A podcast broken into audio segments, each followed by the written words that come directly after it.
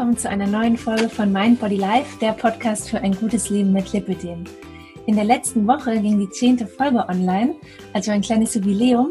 Und äh, zur Feier des Tages habe ich eine Anfrage von einer lieben Podcasthörerin aufgegriffen, die mich gefragt hat, ähm, wie das denn eigentlich so in einer Reha ist und ob sich das denn lohnt, wenn man ein Lipidem hat, äh, eine Reha zu besuchen.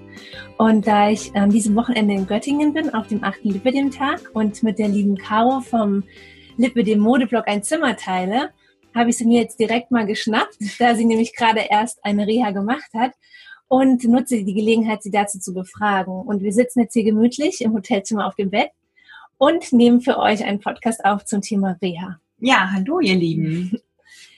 Ja, ich würde sagen, wir steigen dann auch direkt ein. Ne? Ja, los geht's. Ähm, wie oft warst du denn schon in einer Reha? Zweimal. Also das erste Mal 2014, das äh, zweite Mal jetzt 2017 und ähm, beide mal in der Feldbergklinik. Mhm. Und wo ist die? Die ist in im Schwarzwald, in St. Blasien, in einem ganz idyllischen kleinen Tal äh, mit, einer, mit einem tollen Dom. Warum auch immer man jetzt den dahin gebaut hat, aber es ist ein ganz toller Dom. Also es lohnt sich schon mal, das anzusehen. Und ähm, ist halt auf dem Berg ähm, und wirklich tief im Schwarzwald, also relativ nah an Frankreich heran. Mhm. Also auch schön zum ähm, Wandern, Walken. Sporteln. Ich habe also echt, ich habe vorher gedacht, der Schwarzwald ist ähm, irgendwas, wo Rentner hinfahren und dann war ich ganz schnell ähm, eigentlich kuriert mit diesen Gedanken, weil es war wirklich, das ist traumhaft schön dort. Da gibt Wasserfälle und die Rheinfälle sind in der Nähe und ähm, Berge noch und nöcher und, und, und auch wirklich ganz tolle Wanderwege. Also es ähm, also macht wirklich sehr viel Spaß. Hat dann auch einen hohen Erholungswert auf jeden Total, Fall. Total, ja, mhm. pure Erholung, wirklich. Ähm, ja, wenn man jetzt dorthin möchte, wie fängt man denn an? Also, ich meine, es geht jetzt nicht nur um den Ort, ne? es mhm. geht ja mhm. um die Reha an sich. Ähm, wie beantragt man denn eigentlich eine Reha? Genau, also man geht eigentlich am besten zum Arzt seines Vertrauens, am besten zum Hausarzt. Ähm, der kann mit einem äh, den ähm, Reha-Antrag ausfüllen, nach bestem Wissen und Gewissen, also mit dem aktuellen Krankheitsstand, mit den wichtigsten Informationen für den Kostenträger und am Ende dann halt auch ähm, am besten schon die Wunschklinik mit angegeben, äh, falls man eine vor Augen hat, ähm, über die man sich jetzt informiert hat, oder äh, man wartet auf die auf den Vorschlag des Kostenträgers. Und meistens geht das an die Rentenversicherung, solange man arbeitsfähig ist mhm. und die Arbeitsfähigkeit erhalten möchte. Ähm, manche äh, gehen auch über die Rentenkasse, wenn sie jetzt zum Beispiel nicht arbeitsfähig sind und wieder arbeitsfähig gemacht werden sollen. Okay. Also es geht da um den Erhalt der Arbeitsfähigkeit. Mhm. Krankenkassen sind da eher die Kostenträger, wenn es wirklich akut ist. Also ja. wenn akut ein Krankheitszustand ähm, wiederhergestellt werden muss. Mhm. Ein Gesundheitszustand. Genau. Ähm, und wo bekommt man das Formular her? Das kann man echt online ähm, downloaden auf der ähm, deutschen Rentenversicherungsseite zum Beispiel. Ja. Bei der Krankenkasse müsste es eigentlich auch immer einen Mitgliedsbereich ähm, geben, wo man sowas downloaden kann. Also mittlerweile geht das digital. Also ich habe es wirklich auch digital ausgefüllt, schon vorher ein bisschen mhm. für den Arzt die Vorarbeit geleistet und ja. dann war der ganz glücklich und ganz selig und haben dann noch die wichtigsten Sachen ausgefüllt, die ich dann nicht leisten konnte. Ja, also ich war ja auch 2013 schon mal in der Reha und habe das dann 2012 alles ausgefüllt. Ich kann mich da nicht mehr 100% dran erinnern, aber ich weiß, es waren mega viele Blätter und ich habe auf jeden Fall auch selbst was ausgefüllt, was ich persönlich ausfüllen musste. Es war einmal so ein ähm, Bericht, warum ich denke, dass, dass mir die Reha gut tut und warum ich sie brauche. Und war das sonst noch was? Weißt du das? Also ich meine, es war mindestens ähm, der, der Antrag mit dem Arzt zusammen es kann auch sein, dass es einen, einen persönlichen Bogen gab, aber ich meine, es ist gar nicht so viel Papierarbeit, wie es mal war. Ähm, es, es, hält sich eigentlich in Grenzen, aber ähm, da gibt es auf jeden Fall ein ganzes Paket, wo man alle Informationen zum Antrag selbst ähm, finden kann. Und ich glaube, da gibt es auch eine Hilfestellung, wie man es am besten ausfüllt. Mhm. Okay. Genau. Also am besten einfach dort downloaden und sich das alles mal ein bisschen durchlesen, ein bisschen reinarbeiten. Aber ich ähm, habe so im, im Kopf, ähm, weil ich ja auch ähm, Anfang des Jahres gestellt habe, das hat sich alles in Grenzen gehalten, das ging schon. Ähm, braucht man denn sonst noch was, außer diesen Bogen, den man dann ausfüllt? Sollte man sonst noch irgendwelche Unterlagen dazulegen, wie zum Beispiel Gutachten von Ärzten oder ähm, irgendwie, dass man darlegt, wie oft man zur Lymphdrainage geht oder dass man regelmäßig geht? Braucht man da sonst noch was? Also ich habe es bisher nicht gebraucht. Also ich bin auch noch ähm, quasi so jung, dass die wahrscheinlich ähm, da nie äh, hinterfragt haben, dass meine Arbeitsfähigkeit jetzt ähm, nicht gefördert werden sollte. Ähm, ich denke, ich würde erstmal den Antrag hinschicken und wenn Sie dann etwas brauchen, werden Sie es anfragen. Mhm. Okay. Genau, weil theoretisch ist es der Antrag, der zählt und die Informationen, die vom Arzt dort konserviert werden, auch. Also eigentlich sollten die ähm, Bescheide äh, dadurch ersetzt werden, dass der Arzt ja den Antrag mit einem mhm. selbst ausfüllt. Ja. Und ähm, welche Voraussetzungen müssen erfüllt werden, dass überhaupt so ein Antrag dann ausgefüllt wird oder dass man dann eine Chance drauf hat auf Reha? Es muss halt eine medizinische Notwendigkeit bestehen dass man eine Reha machen möchte. Also jetzt sei es zum Erhalt des Gesundheitszustandes oder einer Besserung, Erleichterung, ähm, vielleicht ein wenig die Schmerzen lindern zu können, irgendwie ähm, auch ein wenig am Gewicht etwas ändern zu können oder sich mal weiterzubilden in einer ähm, entsprechenden Klinik. Ähm, ich glaube, man kann relativ viel ähm, mitnehmen aus einem Klinikaufenthalt und äh, mhm. eigentlich empfehle ich es ähm, jedem Betroffenen, der in einem Gesundheitszustand feststeckt, ähm, der sich in keine Richtung mehr bewegt oder in keine gute Richtung mehr bewegt und in einer Sackgasse steckt, äh, man kann da einen ganz guten Neustart einfach mhm. Voranbringen. Ne? Wie so einen kleinen Reset oder so. Ja, genau. Ne? Also es, man hat auch einfach mal ein paar Wochen für sich ja. und kümmert sich darum, äh, seinen eigenen Zustand irgendwie wieder in eine Bahn zu lenken oder überhaupt in einen, in einen Fortschritt zu bringen. Ne? Mhm. Ja. Ähm, die Frage, die jetzt von der Hörerin kam oder die ich auch so schon häufiger mal gelesen habe, ist, ähm, bringt die Reha denn beim Lipödem was? Äh, weil wir kriegen ja oft gesagt, äh, da kann man nichts machen. Das sitzt ja in vielen Köpfen relativ fest, dieser Satz. Und wie ist jetzt deine Erfahrung? Also ich habe selbst mit Lipödem und ich habe ähm, auch jetzt nochmal in der letzten Reha äh, in der, in der letzten Reha-Aufenthalt habe ich das nochmal rückversichern lassen. Ich dachte immer, ich müsste eigentlich ein leichtes Lymphödem dabei haben, weil meine Symptome so seltsam sind. Aber ähm, stürmisches Zeichen und so weiter hat alles ergeben. Ich habe kein Lymphödem, weil dann müsste ich ja auch ohne Bestrumpfung ähm, quasi irgendwelche Zeichen aufgeben und das tue ich nicht. Also ich habe kein Lymphödem, ich habe ein Lipödem und ähm, selbst mit Lipödem habe ich in der ersten Reha vier Liter Lymphe gelassen und in der zweiten Reha nach zwei Jahre nach den Operationen nochmal 1,5 Liter. Also ich glaube, dass einiges in unserem Gewebe festhängt, mhm. was man ähm, so ein bisschen als Erleichterung wieder ähm, rausholen kann. Man kann auch einfach sich sehr viel mehr bewegen als sonst. Ich habe meine, meine äh, Fitness-Tracking-Uhr dabei gehabt jeden Tag und ich habe an manchen Tagen 270 Prozent meines Bewegungspotenzials ausgeschöpft. Ja. Und das ist halt wirklich ähm, das hat so unfassbar gut getan, auch der Seele und dem Kopf und auch so diesen positiven Gedankengang wieder in Gang gebracht. Und mhm. ähm, äh, Reha ist mehr als Lymphdrainage. Ja. Wenn man äh, sich Mühe gibt und das möchte, dann kann man da ganz viel Bewegungen ähm, als Therapie mitnehmen. Auch ähm, also mal durchzuatmen und mhm. mal was anderes zu sehen als zu Hause, diesen Trott, den ja. man immer wieder hat. Und man hat auch meistens nach dem Klinikaufenthalt irgendwie erstmal so zwei, drei Tage, wo man sich überhaupt wieder zurechtfinden muss in diesem Apparat, in dem man da immer hängt zu mhm. Hause. Und in der Klinik ist man davon völlig losgelöst und es wird für einen gekocht.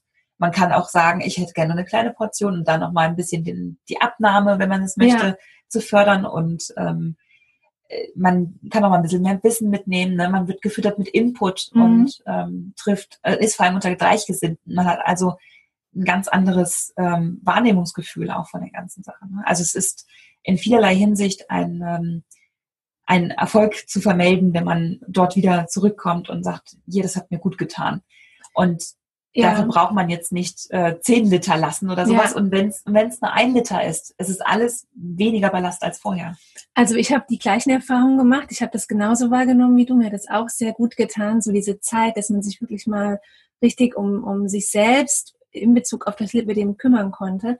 Aber wie hast du denn, welche Erfahrung hast du denn gemacht, dass man, weil es ist ja eine Situation, es ist ja keine Alltagssituation, ne? es ist also sozusagen eine Ausnahmesituation, in der man sich mal so richtig um sich selbst kümmern kann. Dann wirst du wieder in deinen Alltag geschubst, ne? Und hast wieder diese kleinen Zeitfenster, in denen du dich um das äh, Dinge tun kannst, die dem Lipidem gut tun, ne? Und ähm, was konntest du von der Reha mitnehmen, was du gut in den Alltag ähm, einflechten kannst, sage ich mal? Ähm, ein gewisses Bewegungspensum durchzuziehen. Also ich habe mir quasi auch ähm, dank dieser diesem Fitness-Tracking ähm, habe ich quasi ein kleines Sportprogramm. Ich arbeite auf ein Ziel hin, Ziel Mhm. X. Bei mir ist es jetzt zum Beispiel einen Halbmarathon zu laufen.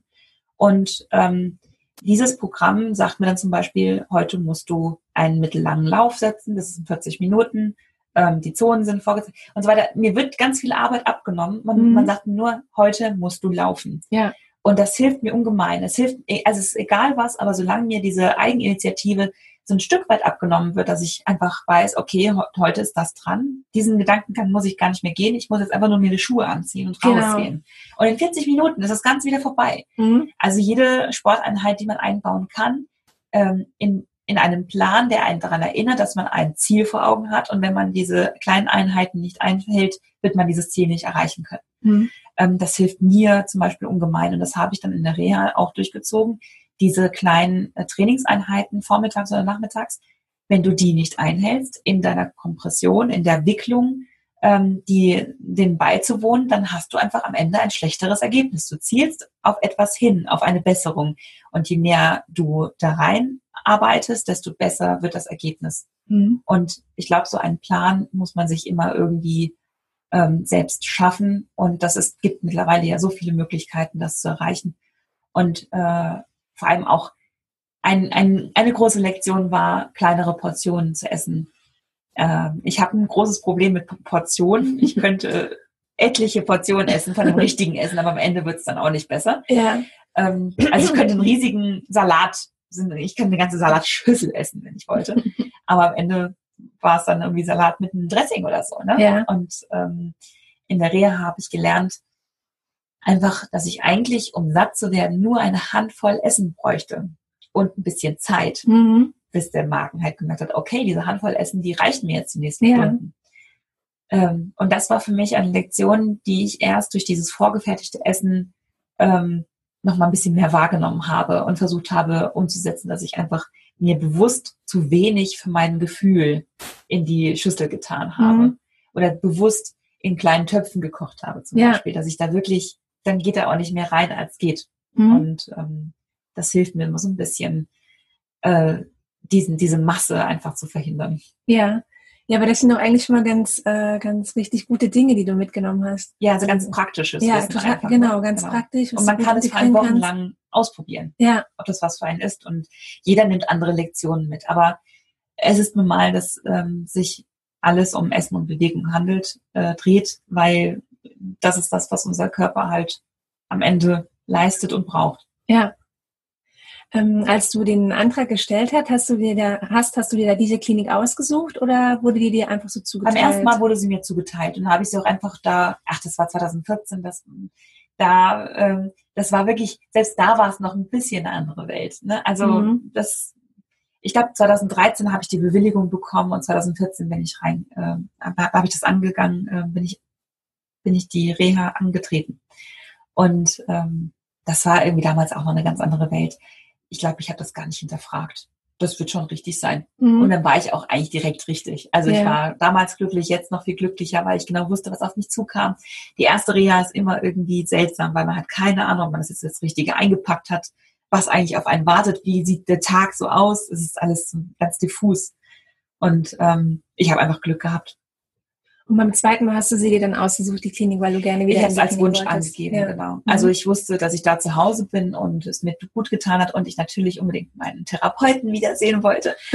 und ich konnte mich nicht von ihm trennen und ich kann irgendwie bis heute mich gar nicht, also eigentlich würde ich gerne aus Recherchezwecken woanders mal hinfahren. Ja, Aber solange dieser Therapeut da ist, würde ich ihn ja fremd gehen. Und das kann ich nicht. musst du ihn mitnehmen. ja, ich muss ihn mitnehmen. Ich probiere es mal. Ähm, äh, weißt du denn, wenn man jetzt sich eine Klinik wünscht und man äh, kommt in eine andere Klinik, ob man dann auch Einspruch einnehmen kann? Genau, also man kann, ähm, falls man eine Klinik zugeteilt bekommt, wo man das Gefühl hat, dass man nicht gut aufgehoben sein wird, kann man äh, Einspruch einlegen und äh, eine andere Klinik als Wunsch angeben. Also meistens muss eigentlich ähm, diesem Wunsch auch nachgegangen werden. Ähm, das kann natürlich der Fall sein, wenn jetzt ähm, man neben dem Lipödem oder Lymphödem vielleicht noch ein, eine andere Krankheit hat, die jetzt damit nichts zu tun hat, die aber auch Behandlung bedarf Mhm. ähm, dann kann es natürlich sein, dass die, dass der Kostenträger erstmal eine andere Klinik aussucht, die vielleicht einen anderen Schwerpunkt hat. ähm, wenn eine der beiden Sachen dann am Ende darunter leiden muss, dass ähm, man nicht die hundertprozentig passende Klinik hat, ist es natürlich eigentlich nicht das Richtige. Also man muss irgendwo so ein bisschen sondieren, welche Klinik da wenigstens ein wenig ähm, unterstützend sein kann. Und ähm, ja, also da kann man immer irgendwie einen Wunsch äußern und diesem Wunsch muss eigentlich nachgegangen werden. Weil man muss am Ende sich auch drei, vier Wochen, fünf Wochen gut fühlen. Ja, ne? ja. Also du hattest jetzt ja deine erste Reha 2014 und jetzt 2017 dann die zweite. Und dazwischen hattest du aber auch zwei Liposuktionen. Drei, ja. Drei sogar. Mhm. Und ähm, man hört ja auch total oft, nach der Liposuktion ähm, sind die ganzen manuellen Therapien nicht mehr notwendig. Ne? Und ähm, es wird ja dann auch, auch so gegengerechnet. Normalerweise will man jahrelang diese manuellen Therapien machen, aber jetzt braucht man nur diese drei Liposuktionen. So, jetzt war das bei dir oder ist das bei dir so, dass du immer noch die Schmerzen hast ne? Mhm. und auch teilweise nicht so wenig und deswegen also wieder eine Reha beantragt hast. Ähm, Gab es da irgendwelche Schwierigkeiten? Haben die Kassen gesagt, naja, jetzt hatten wir ja drei Liposuktionen, für was denn jetzt noch eine Reha? Nee, also ähm, erstens habe ich die ja sowieso privat bezahlt. Das heißt, eigentlich kann es denen ja egal sein, weil sie haben sie nicht bezahlt. Sie haben, ähm, ähm, sie halten ja eh nichts davon, dass es jetzt ähm, medizinisch notwendig wäre. Also war es ja meine private Angelegenheit, mich operieren zu lassen. Es ist ja für sie auch nicht weg dadurch. Mhm. Ne? Also ja. wenn, wenn sie das jetzt so begründen würden, würden Stimmt. sie sich ja ins eigene Fleisch schneiden. Stimmt. Also dürften sie das ja gar nicht geben. Ich habe aber auch wirklich keine Probleme gehabt, weder beim ersten als noch beim zweiten Antrag. Ähm, war beides ähm, einfach so durchgewunken worden. Und ähm, da, also wenn sie das als Argument gegeben hätten, dann hätte ich aber auch Rambazamba gegeben. Also mhm. wenn, wenn, wenn das jetzt dann mir was verbaut hätte, wäre es falsch. Äh, ja, dass die Liposuktionen ähm, nicht das Ergebnis gebracht haben, ähm, was es bei manchen bringt, ist, glaube ich, auch einfach so vielseitig, wie der Körper nun mal ist. Jeder hat ein anderes Krank Krankheitsbild, jeder hat ein anderes Stadium, andere Gegebenheiten, einen anderen Körper und ähm, ich glaube, ich habe da einfach am Ende Pech, ähm, dass das so extrem bei mir ausgeprägt ist und ähm, die Ärzte finden den Fall auch höchst spannend, aber haben mhm. natürlich keine Lösungsvorschläge. Mhm. Ähm, aber ich finde das auch okay. Also ich nehme das Schicksal einfach an und was, was soll ich denn die ganze Zeit mit mir selbst im Krieg stehen? Das hilft niemandem. Ne? Und ja. Ähm, prinzipiell ähm, ist es schön und ich freue mich wirklich für jeden, der ähm, so lange beschwerdefrei sein kann, wie er, wie er es ist. Man sollte aber nie vergessen, dass es eine chronische Krankheit bleibt, solange man die Ursache nicht be beheben kann. Und man sollte nie, niemals nie sein. Mhm. Sich nicht zu sehr auf der sicheren Seite fühlen. Und ne? sich auch nicht darauf ausruhen. Ja. Weil ähm, wir kennen, wir kennen, wie das, wir, wir wissen, wie das Monster gekommen ist. Mhm. Und wir kennen den Charakter dieses Monsters und das ist definitiv eine Bedrohung, ähm, die in einem ruht. Und wenn sie ruht, dann ruht sie, aber sie kann halt auch wieder aufwachen. Ja. Und das sollte man immer so ein bisschen im Hinterkopf behalten, aber auch nicht zu laut. Also am Ende soll man auch einfach den Zustand genießen, den man hat. Ja. Also ich bin da selbst eigentlich ein gutes Beispiel, weil ich hatte fast zwölf Jahre ähm, ganz selten Schmerzen, also kaum Schmerzen. Und die kamen erst so 2015. Und dass ich jetzt dann nach einer Stunde laufen, dass es echt so richtig wehtut und ich nur noch hochlegen muss oder will. Und ähm, das war auch, hätte ich auch sagen können, ich habe keine Schmerzen, es bleibt für immer so. Und deswegen ähm, ist es schon auch wichtig, dass man die Lymphdrainage und die Kompression und das Ganze halt trotzdem macht, auch wenn man keine Schmerzen hat, weil man ihnen vielleicht so einfach vorbeugen kann. Der Körper verändert sich auch unabhängig vom Lipödem das ganze Leben lang. Mhm. Das wäre vermessen zu denken, dass sich das Lipödem dabei nicht ändert. Ja. Das sind ja auch einfach nur Körperzellen, ja. ähm, die einen Defekt haben in dem Moment. Ne? Und ähm, also man kann einfach nicht davon ausgehen, dass sich nie wieder was ändern könnte. Mhm. Ähm, kommen wir gerade nochmal zurück mhm. auf die Reha. Du hast ja gesagt, äh, ja, äh, beim ersten Mal, da weiß man gar nicht genau, was nehme ich da mit und ist voll aufgeregt und so weiter. Beim zweiten Mal wusstest du es ja dann schon besser.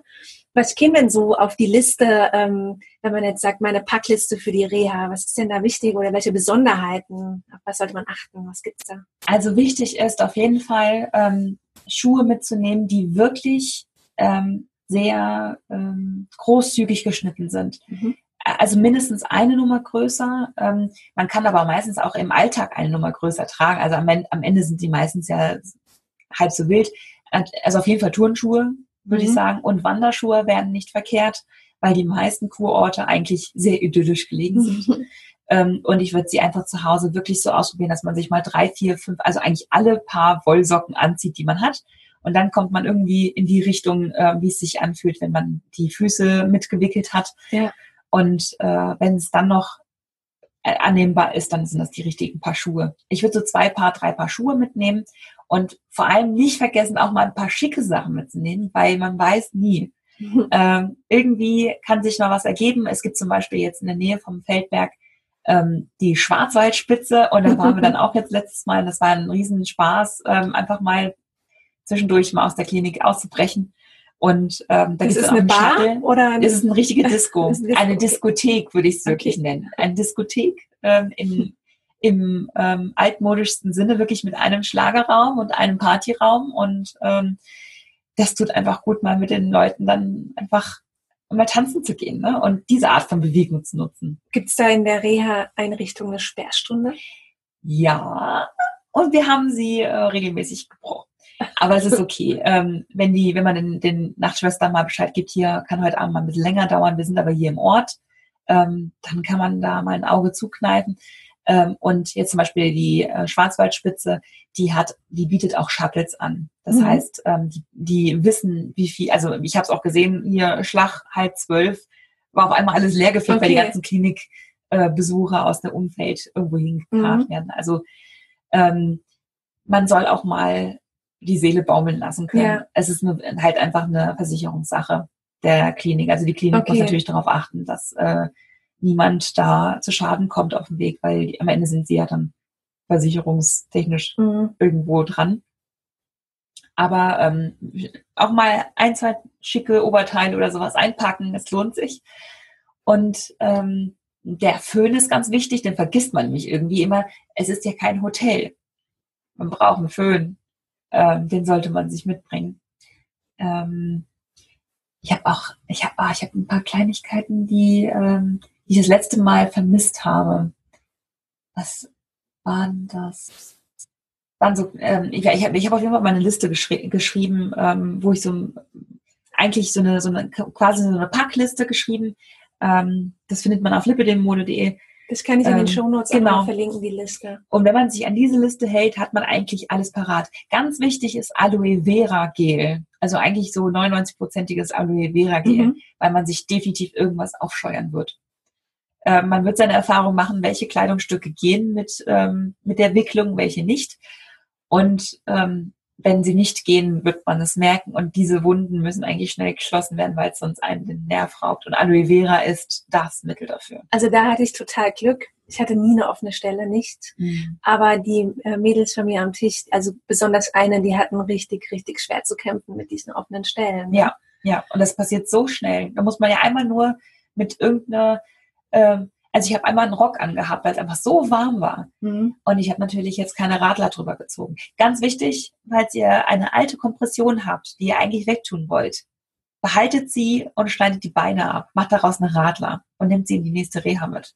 Weil dann habt ihr nämlich einen ganz ähm, ähm, natürlichen ähm, Reibeschutz Ja, und es hilft dabei, dass die Wicklung oben bleibt. ja. Also das ist so der heiße Tipp, ähm, sich eine Radler schneiden. Mhm. Das machen ganz viele, äh, die bringen dann alte Kompressionen mit und Ja. dann kann man da was draus machen. Wenn man nicht sowieso schon eine hat, ne, so ein Zweiteiler. Genau, wenn, dann, Ja. wenn man das hat, ist das super. Mhm. Ansonsten ähm, können die Strumpfhosenträger da ein bisschen tricksen. Und ähm, es ist so schnell durchgescheuert. Einmal die Stadt, Stadtrunde und hoch und schon Mhm. hat man da den Schritt offen. Das ist echt, das, das raubt einen den Nerv. Und da ist Aloe Vera über die Nacht, ist es geheilt. Und das ist halt echt klasse. Okay, ja, perfekt. Ja. Ähm, wie ist es eigentlich? Ist es wie ähm, in so einer Jugendherberge und man hat dann ähm, drei Bettzimmer oder zwei Bettzimmer oder hat jeder sein eigenes Zimmer oder ist es gemischt? Das kommt auf die Klinik an. Also jetzt zum Beispiel in der Feldberg-Klinik ähm, hat man definitiv immer Einzelzimmer, wo ich ein großer Fan von bin, weil Mhm. ich für so lange Zeit, also ich meine, hier mal ein paar Tage wäre das kein Thema. Ja. Aber man, also so drei Wochen, vier Wochen, manche sind ja fünf, sechs Wochen da. Ähm, das Zimmer mit jemandem zu teilen, den man sich nicht aussuchen kann, wäre Ja. für mich die absolute Hölle. Ja, Weil- finde ich auch. Das, nee, das geht einfach nicht. das hat auch mit dem Heilungsprozess so Man braucht ja auch einen Rückzugsort. Ja, ne? nee, das geht nicht. Man hat zwei verschiedenen, ganz verschiedenen Rhythmus, ne? Ja, Menschen total. zwei verschiedene Rhythmus. Und du brauchst auch einfach mal ähm, einen Moment der Ruhe oder ja. ähm, willst ja auch mal nackig durchs Zimmer gehen können. Ne? Ja. Also es, ich, das will einfach so Freiheit, die mir mhm. fehlen würde. Und für so lange Zeit geht das nicht. Man will sich ja auch so ein bisschen heimisch fühlen. Ja. Und ähm, ich weiß zum Beispiel, dass in der Völdi-Klinik ein alter ähm, Bau noch besteht und ein moderner Bau. Und in einem alten Bau sind zum Beispiel zwei Bettzimmer und mit einem Aufpreis bekäme man ein Einzelzimmer. Okay. Ähm, das überleben die Leute aber auch, so wie ich das höre. Aber das wäre halt einfach nicht mein Ding. Aber das muss man einfach vorher wissen. Wenn man dann nicht so das große Problem hat, ist es ja eigentlich auch okay. Ähm, ich habe mal gehört, in der Völdi-Klinik ähm, dass man da auch nachts gewickelt ja. ist mhm. und dass sie das kontrollieren, ob man es ist. Das kann sein. Das ein Märchen, ein das, Armenmärchen? Oder? Das weiß ich nicht genau, ob das noch kontrolliert wird, aber es wird auf jeden Fall abends auch gewickelt, ja. Aber das finde ich echt. Äh, es, ich kann mit Wicklung nicht schlafen. Kann, es geht überhaupt nicht. Also ich kriege da richtig Schmerzen. Ähm, ich muss mir das abreißen. Genau, also ich habe ähm, zum Beispiel jetzt mal einmal wirklich einen Mittagsschlaf gebraucht und ähm, wollte im Bett mit der Wicklung am Arm und an mhm. den Beinen schlafen und es ging einfach nicht, weil man ja wirklich einfach so platt im Bett liegt, weil man ja. kann sich nirgendwo draufsetzen eigentlich, weil das sind ja. so das sind so massive Körperteile, die man da auf einmal hat. Das geht einfach nicht. Man kann sich damit nicht bewegen im also, Bett. Also ich hatte den, ich hatte das Körpergefühl, dass diese, das ist ja eine massive Kompression, ist ja jetzt nicht zu vergleichen mit einer normalen Kompressionsstufe, mhm. ist ja nochmal massiver. Und dass das irgendwie als Gegenpol Bewegung möchte. Mhm. Und Ruhe und Liegen. Geht gar nicht. Dass das nicht geht. Nee, nee. Ne? Genau, also ich bin in der Entwicklung auch den ganzen Tag aktiv gewesen. Mhm, genau. Ähm, weil ich auch das Gefühl habe, das brauchte ich und das tat mir gut und jede Bewegung zählt. Ne? Ja. Und wenn es nur einmal in die Stadt hoch und runter ist. Aber genau. das, ist, das, das bringt einen schon so ins Schwitzen, dass man das Gefühl hat, okay, jetzt habe ich was gemacht. Mhm. Und äh, in der Entwicklung ruhen ist, genau wie du gesagt hast, eigentlich nicht möglich. Ja. Man wird unruhig, man merkt, dass das Herz irgendwie genau. da nichts mit. Ja. Also ich habe auch einmal wirklich äh, Herzrasen im Bett gehabt, ich, weil ich einmal zu schnell aufgestanden bin. Ich glaube, das Herz muss echt ganz, ganz viel leisten in der Zeit und es wird auch immer kontrolliert. Also jetzt zum Beispiel in der Feldbergklinik wöchentlich ähm, mit einem Handpulsmesser mhm. ähm, wird dann kontrolliert, dass du dann, dass dein Puls in, im grünen Bereich ja. ist. Ich finde ja schon bei einer normalen Lymphdrainage, wenn ich jetzt zum Beispiel mal vier Wochen irgendwo unterwegs war im Ausland oder so, komme zurück und hatte jetzt vier Wochen keine Lymphdrainage und habe das erste Mal wieder, dann hat sich ja mehr gestaut, als wenn ich regulär, regulär meine zwei Stunden in der Woche habe. Mhm. Und dann werde ich sowas von müde während dieser Therapie, weil der Körper anscheinend so viel arbeitet und so viel ja gerade mhm. abpumpt, ja, abtransportiert, ähm, dass ich da, also ich kann fast die Augen nicht mehr aufhalten. Ja, das, also ich glaube, ich glaube, ich habe echt schon drei, vier Mal in meinem Leben ähm, mal kurz dieses Licht ausgemacht. Mhm. Ja. also es fällt, es passiert auch einfach ja. so. Ne? Man kann dann, also, ich ja. mache nur kurz die Augen, so, nur kurz Augen. Genau. Frau Sport, wir sind fertig. Sie müssen jetzt ein bisschen mitarbeiten. Drehen Sie sich mal rum. Ja, ach Gott, das tut mir leid. Ja, aber also in dem Moment habe ich auch das Gefühl, dass der Körper ähm, einmal kurz loslässt mhm. und dann so aktiviert wird und das ähm, meistens ja auch dann morgens auch noch ist und, und, und äh, ein, so ein Apparat in, in Gang geht und ich meine, die Haut ist das größte Organ, was mhm. wir besitzen. Ich glaube, da passiert dann ganz viel im Körper. Ne? Und ähm, ich bin auch der Meinung, und ich meine, jeder, der, also kein Arzt, den ich kenne, hat diese Krankheit. Mhm. Das heißt, die können nicht nachempfinden, was diese Lymphdrainage ja. mit einem Lipödem macht. Ja. Und solange sie das nicht nachempfinden können, würde ich es auch nicht akzeptieren, wenn jemand sagt, dass das keinen Sinn hat, mhm. dass, es, dass es nichts bringt. Weil eigentlich äh, viele Frauen das bestätigen, dass man natürlich einen Effekt, also ich merke zum Beispiel ein ganz, ganz starkes Kribbeln. Mhm. Irgend, dieses, dieses Aktivi diese Aktivierung des Lymphsystems, irgendwas, irgendwas ist da in Gang und du merkst es in deinem Körper, du bist ja nicht blöd, du, du hast diesen Körper seit ja. Dekaden, ja. Und ähm, solange man das spürt, bin ich eigentlich der Meinung, dass es Sinn macht. Mhm. Ja, sehe ich genauso. Und ich spüre mhm. das auch, dass es was bringt. Ja, auf jeden Fall. Ähm, wie sieht denn eigentlich der erste Tag oder wie hat dein erster Tag in der Reha ausgesehen? Wird da nochmal alles Mögliche untersucht und festgehalten, kontrolliert und so weiter? Also man kommt an und hat die erste Visite beim Chef. Also man kommt an, kriegt erstmal sein Zimmer zugeteilt und so weiter einmal kurz eine halbe Stunde, eine Stunde sich zetteln. Und dann ähm, kommt man zum Chefarzt, kriegt eine Erstvisite, eine Aufnahmevisite, dass man so ein bisschen ähm, schaut, wie der ähm, Ist-Zustand ist, was man erreichen möchte, ähm, irgendwelche Besonderheiten, auf die geachtet werden müssen, ähm, nochmal der Antrag durchgegangen, weil du hast ja auch so eine Art kleinen privaten Bogen für die Klinik selbst, wo mhm. du alles ausfüllst, worauf die achten müssen. Und ähm, dann hat man eigentlich erstmal den Rest des Tages frei und bis zum Abendessen. Also da kann man erstmal so ein bisschen ankommen. Ähm, ich bin dann eigentlich quasi hier auspacken und ab in die Stadt ja. wieder hoch, dass ich die Bewegung habe, weil eigentlich beim Anreisetag hat man minimale Bewegung. Das mhm irgendein Pendant braucht man. Also es ist eigentlich der Startschuss, ab jetzt gibt's Bewegung. Okay. Ja. Und werden irgendwelche Werte gemessen, die dann am Ende nochmal kontrolliert werden? Ähm, man hat eigentlich einen Bluttest schon zu Hause gemacht. Okay. Und dieses Ergebnis vom Bluttest bringt man mit. Mhm. Und sollte das keine Auffälligkeit mehr haben, muss man eigentlich kein Blut mehr abgeben und testen. Also eigentlich, ähm, ja gut, ich bin ich bin da jetzt auch kein Paradebeispiel für ähm, Nebenerkrankungen, die da jetzt passieren, weil ich noch mhm um die 30 herum tingel. Ja. Ähm, ich habe also noch keine dramatischen Blutwerte. Mhm. Ich denke mal, wenn, äh, wenn da alarmierendere Zeichen wären, würde da, glaube ich, auch noch ein bisschen mehr drumherum gecheckt. Äh, das war jetzt bei mir nicht der Fall. Also die haben gesagt, ja, hier Blut ist alles in Ordnung, Herztöne auch. Also ein EKG wird auch gemacht.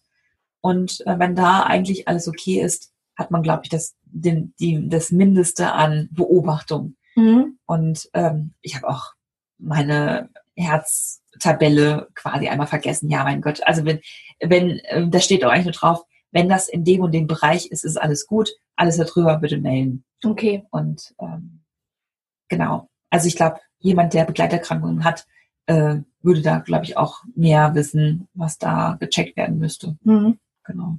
Okay. Ähm, und wie sieht dann äh, später dann so ein, also an Tag zwei, drei und so weiter dann so ein typischer Reha-Tag aus? Genau, also Tag zwei ist nochmal so ein bisschen besonders. Ähm, man nimmt am Anfang einfach sehr viele Termine wahr. Tag zwei ist Lymphmessung, dass man einmal wirklich komplett vermessen wird an den mhm. Extremitäten, die betroffen sind. Ähm, dann wird man vom Cheftherapeut zugeteilt an einen Therapeuten. Und wenn man schon mal irgendwo in der Klinik war, kann man natürlich falls man mit dem Therapeuten beim ersten ähm, Besuch zufrieden war, kann man den natürlich wieder als Wunsch angeben. Ruft man einfach vorher bei der Klinik an und sagt, ich hätte gerne wieder den Phil Collins. und wenn alles klappt und der nicht im Urlaub ist und so weiter, dann kann man das machen und es hat geklappt. Und äh, ja, und die Cheftherapeuten, ähm, die teilen halt zu, wie das Sinn macht. Und ähm, dann geht man eigentlich als erstes zur Therapie und ähm, wenn man gewickelt ist, äh, zum Sportprogramm, wenn man möchte, mhm. sollte man eigentlich auch, dann gibt es eigentlich schon Mittagessen. Wer an den gleichen Extremitäten zweimal am Tag gelympht wird, wickelt quasi nach dem Mittagessen oder halt vor dem zweiten Lymphtermin, äh, wickelt man sich ab und hat quasi zwei Wickelsets meistens mhm. oder man wickelt es vorher auf und geht dann zur Lymphdrainage und wird gelympht und dann wird man wieder neu gewickelt. Okay. Und ähm, nachmittags gibt es meistens auch nochmal ein Sportprogramm oder ein anderes Programm, Vorträge, autogenes Training. Manchmal hat man auch ähm, Gespräche mit dem Psychologen oder mit der Ernährungsberatung, mit der Sozialberatung. Und ähm, dann gibt's eigentlich schon wieder Abendessen und danach ist manchmal Programm, Bastel, Nachmittag oder sowas, Bastelabend, ein Alleinunterhalter, ein Clown, nee, Zauberer war, glaube ich, mal da. Und ähm, sie versuchen schon hier und da mal ein kleines Programm zu liefern, aber eigentlich hat man abends dann irgendwo sein, seine freie Verfügung. Ähm, mhm. Viele treffen sich in der Cafeteria oder gehen nochmal in die Stadt runter. Und, ja. Okay, und ähm, dieses Programm, das du jetzt alles so aufgezählt hast, also auch zum Beispiel sowas wie ähm, Ernährungsberatung oder das ähm, psychologische Gespräch, ähm, sind das so Module, die irgendwie jeder in seinem Plan hat oder gibt es da auch so ähm, Therapieeinheiten, wo man sagt, das ist individuell. Also es hat nicht jeder autogenes Training oder es hat nicht jeder eine psychologische Beratung. Ähm, sucht man sich das aus oder wird das eingeteilt oder kann man sich das wünschen? Die Schwestern teilen einem das ein. Also man hat quasi aus der ähm, aus den Anweisungen vom Arzt, von der Chefsvisite, von dem, von dem Einstiegstermin, hat man quasi Anweisungen bekommen, was sinnvoll als Therapie in diesen drei Wochen, vier Wochen, fünf mhm. Wochen ist. Und die Schwestern teilen dann die Termine zu. Die managen quasi alle Termine. Ähm, man hat immer ein Mitspracherecht. Man hat, kann also sagen, hier, ich ähm, brauche, also ich habe zum Beispiel bei, beim zweiten Besuch gesagt, ich brauche keine Ernährungs, keine mhm. Ernährungsberatung mehr, ähm, weil die einen jetzt nichts Neues mehr erzählt. Und ja. wir haben schon beim ersten Mal miteinander gesprochen und es hat sich alles, äh, alles gut herausgestellt und ich bin eigentlich versorgt. Mhm. Und ähm, das psychologische Gespräch habe ich zum Beispiel genommen, einfach auch ein bisschen ähm, so einen kleinen Catch-up zu machen. Äh, wie kam ich, wie komme ich heute? Ne? Mhm. So, das war ganz interessant, mit der Psychologin zu besprechen. Und ähm, ja, die Vorträge sollte man vielleicht machen, weil auch einfach alles an Aktivitäten auch an die, an die Kostenträger weitergeleitet werden. Das heißt, wenn man möglichst viel wahrnimmt, ist es natürlich ein gutes Zeichen. Mhm. Wenn man wenig wahrnimmt, merkt sich das natürlich der Kostenträger, ob man das so ernst nimmt, ja. den Aufenthalt. Die Vorträge, ich habe, glaube ich, einen Vortrag gesehen, weil ich die wirklich alle das letzte Mal schon gesehen habe und das Wissen noch gut behalten habe. Mhm. Ähm, und da habe ich dann zum Beispiel verzichtet, aber ich glaube, das ist auch okay. Äh, ja, und eigentlich muss man sich um die Termine selbst nicht kümmern. Alleine das Programm jetzt so autogenes Training und Sport, das muss man selber wahrnehmen. Also auch okay. die, die ähm, Wassergymnastik zum Beispiel. Also ja. da muss man sich dann vereintragen und dann muss man sich das selbst organisieren. Ah, also ein Schwimmbad gab es da auch. Ähm, in einem Nachbarort ist ein Schwimmbad, in, einem, in einer anderen Reha-Einrichtung. Mhm. Und da gibt's dann quasi ein Shuttle alle zwei, also zweimal die Woche ein Shuttle hin. Ähm, das ist dann abends, äh, also parallel zum Abendessen quasi und man kann dann danach Abendessen.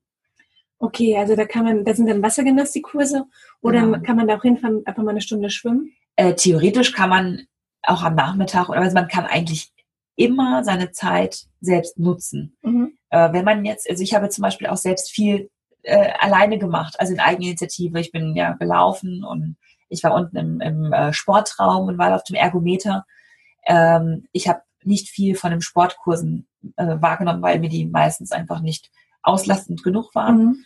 Äh, man kann also eigentlich, wenn man möchte, auch selbst irgendwo schwimmen gehen. Ja. Also das ist eigentlich einem frei. Hauptsache, man ist zu den Essenszeiten wieder da, weil da auch kontrolliert wird, dass alle da sind. Mhm. Wenn man nicht zu einem Essen erscheint und sich nicht ausgetragen hat, muss ja irgendwas automatisch verkehrt sein. Man könnte ja auch ohnmächtig auf dem Zimmer ja. liegen. Ne? Genau. Ja. Okay. Ähm, was äh, hat dir denn am allerbesten an der Reha gefallen? Die Zeit. Also das ist unbezahlbar gewesen. Die Zeit, ähm, sich ganz auf sich selbst zu konzentrieren. Das ist eigentlich das Wichtigste, was man in dieser Reha auch nutzen sollte. Man, man wird nie, nie, nie in einem Erwachsenenleben so viel hm. Ruhe und Zeit haben wie in dem Moment, weil es ist kein Urlaub in dem Sinne, sondern man ist wirklich zum, zur Selbstarbeit da mhm. und ähm, zur Selbsthilfe eigentlich. Und dann nutzt man das auch sehr. Wenn man jetzt im Urlaub irgendwo wäre, hat man ja das Gefühl, ich bin hier im Urlaub, ich muss jetzt erstmal gar nichts. Genau. Genau. Und in eine Reha zu gehen heißt Arbeit und Eigeninitiative und werkeln und ähm, aktiv sein. Und das tut unheimlich gut, diese ähm, diese Möglichkeit auch mal zu haben, weil man hat sie einfach nie zu mhm. Hause in dem Maße. Und das hat mir unheimlich gut getan. Es war so heilsam, diese Zeit zu nutzen, ähm, morgens einfach diese Energie zu haben, früh aufzustehen und noch vor dem Frühstück zu joggen, mhm. dann frühstücken und dann zur Lymphdrainage zu gehen. Dann wird man gewickelt. Dann habe ich noch, bin noch mal in die Stadt runtergegangen ne, und sowas. Also es ist ähm, heilsam, so wenig Sorgen zu haben, als nur die eigenen, wann gehe ich eigentlich heute joggen? Ja, das war wirklich, ja, das glaube ich.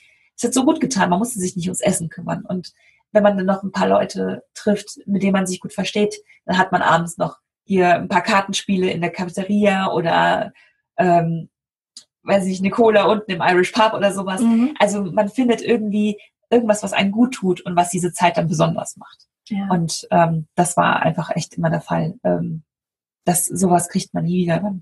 Mhm. Ja, das tut sehr gut, das glaube ich. Also es ist äh, Seelenarbeit quasi. Das man, deswegen kommt auch dieser, äh, wenn man es wirklich richtig macht und das auch in sich so aufnimmt.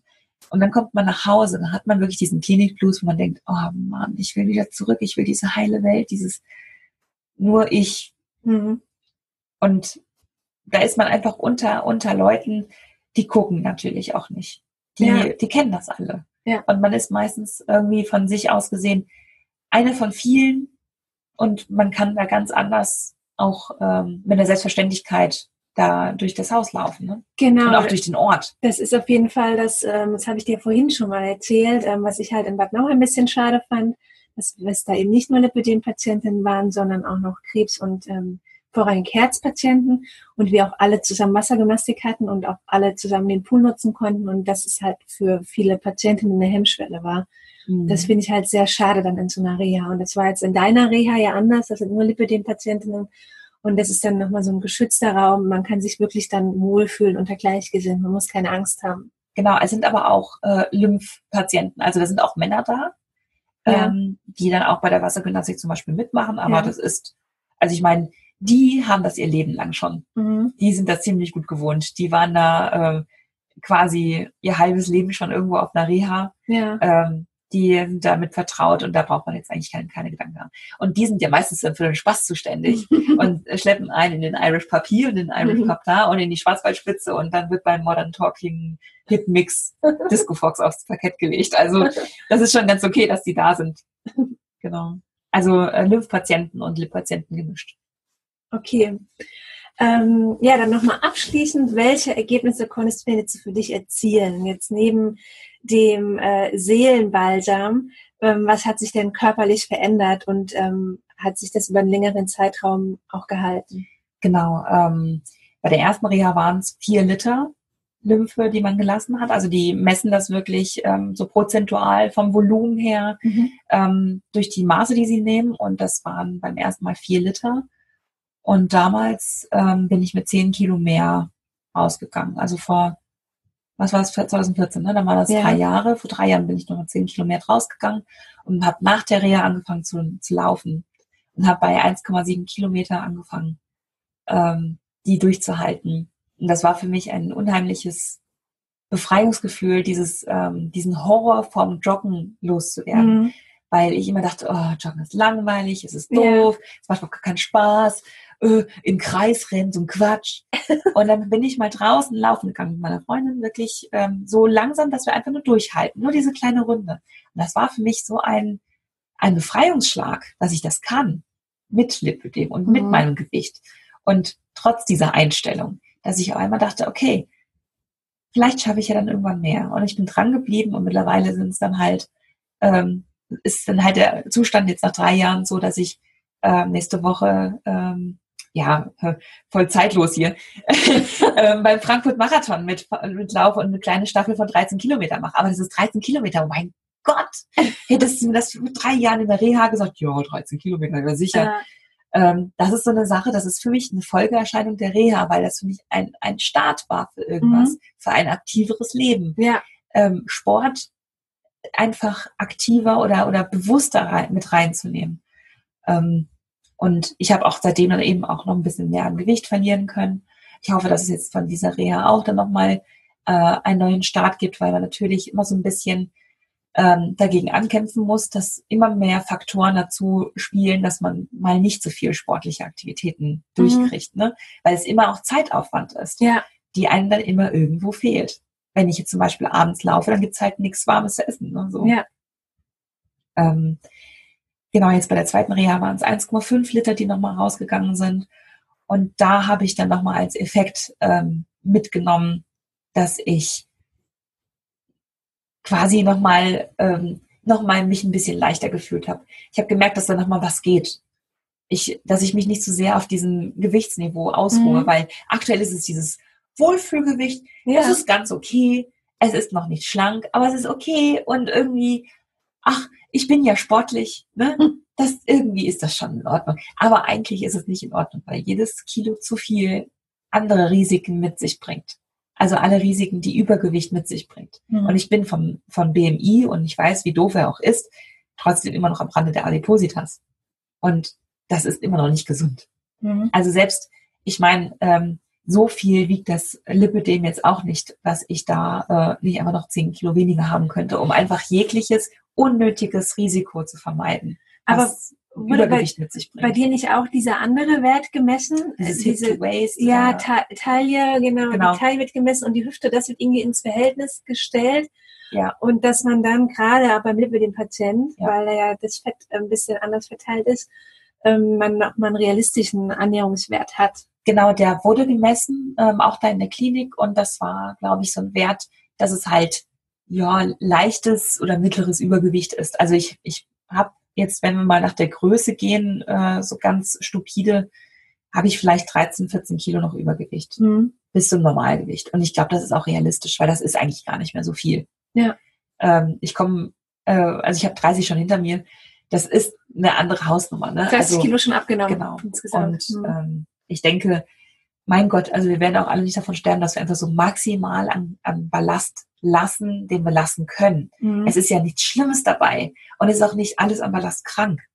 Und das sollte man auch immer irgendwo so im Auge behalten, weil jedes, ähm, jedes Kilo bewiesenermaßen Risiko fördert, das wir nicht brauchen. Und ähm, jedes Kilo weniger Ballast ist am Ende auch weniger, dass man die Treppe hochschleppen muss. Ja. Und das ist das, was mir am meisten, selbst mit meinen schlanken, tollen, operierten, muskulösen Beinen hm. immer noch am Ende des Tages schwerfällt. Es hilft einfach nicht. Am Ende ist dein Lipödem drin und ähm, das meldet sich auch dann regelmäßig beim Treppensteigen zum Beispiel. Ja. Ja, also nochmal, äh, die Rehas werden ja sich dann im Laufe des Lebens häufen und dann äh, schauen wir mal, wo wir dann irgendwie am Ende äh, landen. Ich denke, jede Reha ähm, kann ein Ergebnis mit sich bringen. Es ist aber immer Eigeninitiative, die da dem Ganzen vorausgeht. Also man muss sich immer darum kümmern, äh, das Beste aus der Reha mitzunehmen. Ja, die Erfahrung habe ich auch in meiner Reha gemacht. Also die hätte auch ganz anders aussehen können, wenn ich nicht mich selbst die ganze Zeit gepusht hätte und aber auch eine, eine schöne Dreier-Mädelsrunde hatte, mhm. wo wir uns dann die ganze Zeit äh, gepusht haben zu unseren Aktivitäten. Ja. Genau, also mhm. das ist auch wirklich so, wenn ihr nur so ein bisschen was Soziales übrig habt, sucht euch ein paar äh, um euch herum, die das, die den Aufenthalt auch mitprägen. Mhm. Weil man wird diese Leute, mit denen man da ein paar Wochen verbracht hat, eigentlich immer irgendwie mit sich schleppen. Also ich habe aus der ersten Reha Kontakte mitgenommen, die seit drei Jahren auch bestehen und mhm. man kennt sich noch und man verfolgt sich auch gegenseitig. Und jetzt aus der letzten Reha auch wieder. Also es ist immer ein, ein, ein immer etwas, was man mitnehmen kann. Das ist besser als jede, als jedes, ähm, als jede Erinnerung eigentlich, ne? Die ja. Menschen, die man so einsammelt auf dem Weg. Also man kann sagen, die Reha ist auf jeden Fall empfehlenswert und das auch auf mehreren Ebenen. Also äh, körperlich, seelisch. Ja. ja. also man kann eigentlich nur gewinnen, wenn man sich ein bisschen Mühe gibt und auch auf etwas einlässt. Mhm. Und ähm, wenn man, also man kann es immer probieren. Wenn man merkt, irgendwie ähm, ist das nicht so mein Ding oder ich habe das jetzt nicht unbedingt gebraucht, dann muss man ja keine zweite machen. Aber man ja. sollte es immer versuchen. Ja. Und äh, ich habe eigentlich selten jemanden kennengelernt oder gesprochen, die gesagt hat, hier, die Reha mache ich nie wieder. Mhm. Also meistens war es vielleicht einfach die Einrichtung, die nicht zu ihnen gepasst ja, hat. Ne? Ja, genau. Aber die, ähm, die Möglichkeit, das zu machen, sollte man immer wahrnehmen können. Mhm. Du hast ja auch ein paar ähm, Tagebucheinträge geschrieben und auf deinem Blog Lipidemode veröffentlicht. Du hast diese Checkliste ja auch schon mal niedergeschrieben und auch ähm, einen ganzen Artikel dazu, wie man am besten die Formulare ausfüllen kann. Und ich verlinke das auch alles in den Show Notes, damit ähm, die Zuhörerinnen sich das alles nochmal genauer angucken können, sich da auch nochmal informieren können. Und ansonsten, Sie können dir ja auch jederzeit nochmal Fragen schicken oder auch hier unter dem Artikel dann mir kommentieren. Und ähm, ja, ich würde sagen, 23.18 Uhr, wir hauen uns mal ins Bett. genau. Wird ähm, eine aufregende Zeit jetzt und dann denke ich mal, haben wir jetzt auf jeden Fall das Gröbste abgearbeitet. Ja. Genau, ja. haben wir. Also ihr Lieben, wenn ihr noch Fragen habt, meldet euch jederzeit bei uns. Ja, sehr gerne. Okay, dann vielen Dank, Caro. Immer wieder. Danke. Ja, ciao.